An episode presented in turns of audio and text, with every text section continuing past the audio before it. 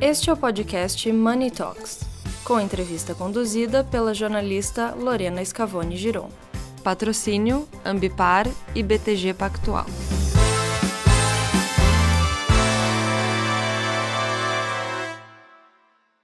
Como que a G4 se encaixa na internet de terceira geração? O que é inovação para vocês?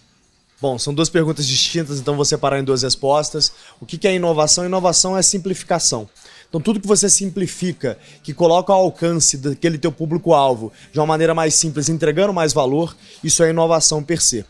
Já sobre o Web 3, né, que é a evolução então da Web 2, como que isso se aplica ao nosso negócio em educação, por exemplo? A Web 2, a grande lição que ela trouxe para a gente é a construção de comunidade. Quando a gente fala de Web 3, é como que eu construo essa comunidade com um conjunto de incentivos para que essa própria comunidade promova o meu negócio e tenha, inclusive, ganhos financeiros é, no processo de promoção do nosso negócio. Então, a gente tem, por exemplo, a nossa DAO, a nossa Decentralized Autonomous Organization, que a gente criou esse token, esse NFT, que as pessoas compram para poder entrar nessa DAO e ter acesso a conteúdos educacionais acerca de Web3, porque o nosso pleito aqui é educação.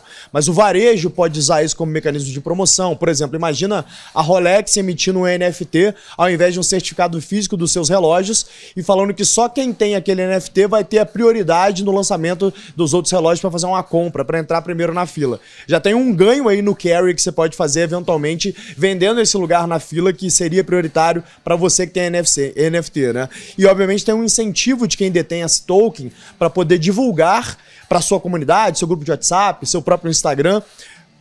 Um, porque é um ponto de status ter esse NFT, e dois, porque quanto mais pessoas é, queiram deter esse NFT, aí Adam Smith básico, né? Mais demanda e menos oferta, você tem uma alavancagem no preço desse ativo, que é um ativo que é seu. É, um dos vários problemas que os empresários têm hoje é transformar a sua própria visão em cultura para a empresa e vocês têm a solução para isso, né? É, conta pra gente um pouquinho, como que funciona? É, na verdade, a gente acredita e, e, a gente come da nossa própria comida lá. Então a gente sabe que toda empresa hoje é uma plataforma de educação. Não educação só falando mais sobre o que ela vende ou sobre como funciona e coisas técnicas, mas desenvolvimento humano, fazer o, o time, o colaborador ser uma pessoa melhor, ter hábitos melhores, que isso vai voltar 100% para construir uma companhia melhor. Então a gente está criando, né? A gente criou, desenvolveu essa plataforma que a gente entende toda a questão cognitiva, todo o nível do time para poder desenvolver. Então a gente fala que a gente não é um Netflix da educação, mas sim um Waze para poder direcionar o time ao melhor desenvolvimento para gerar melhor resultado para a companhia. É, quando o dono de negócio procura vocês, é, é porque algo está incomodando. Quais são os pontos principais hoje que eles têm para resolver dentro das suas empresas? Acho que todo empresário tem é, uma discussão hoje no seu conselho de administração ou até com seus sócios é, cara, como é que eu vou escalar minhas vendas? Como é que eu aumento a margem de contribuição nos principais canais de aquisição que a gente tem na organização?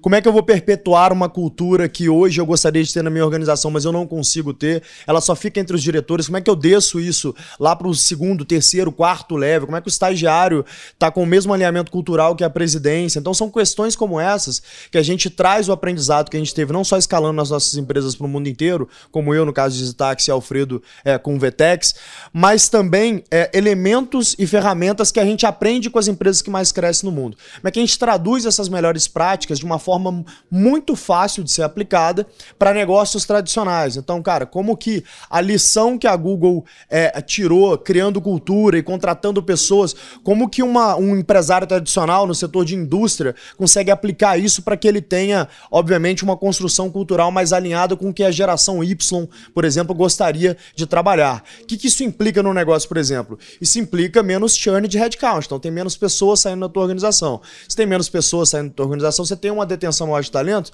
você tem uma facilidade para implementação de cultura, que é mais gente ficando lá mais tempo. Então, isso traz resultados é, é, é positivos para o negócio, mas o nosso foco, né, o programa educacional do G4, todos os nossos programas são mais de 20, né? O foco dele é dar um ferramental além de conhecimento para que a empresa tradicional consiga traduzir essas melhores práticas e no final do dia a gente está buscando mais contribuição. Então, como é que eu entrego mais valor para o acionista? Como é que eu entrego mais retorno para o acionista? É criando eficiência no negócio através dessas ferramentas. Né? Bacana, muito obrigada, pessoal. Nada, foi um prazer.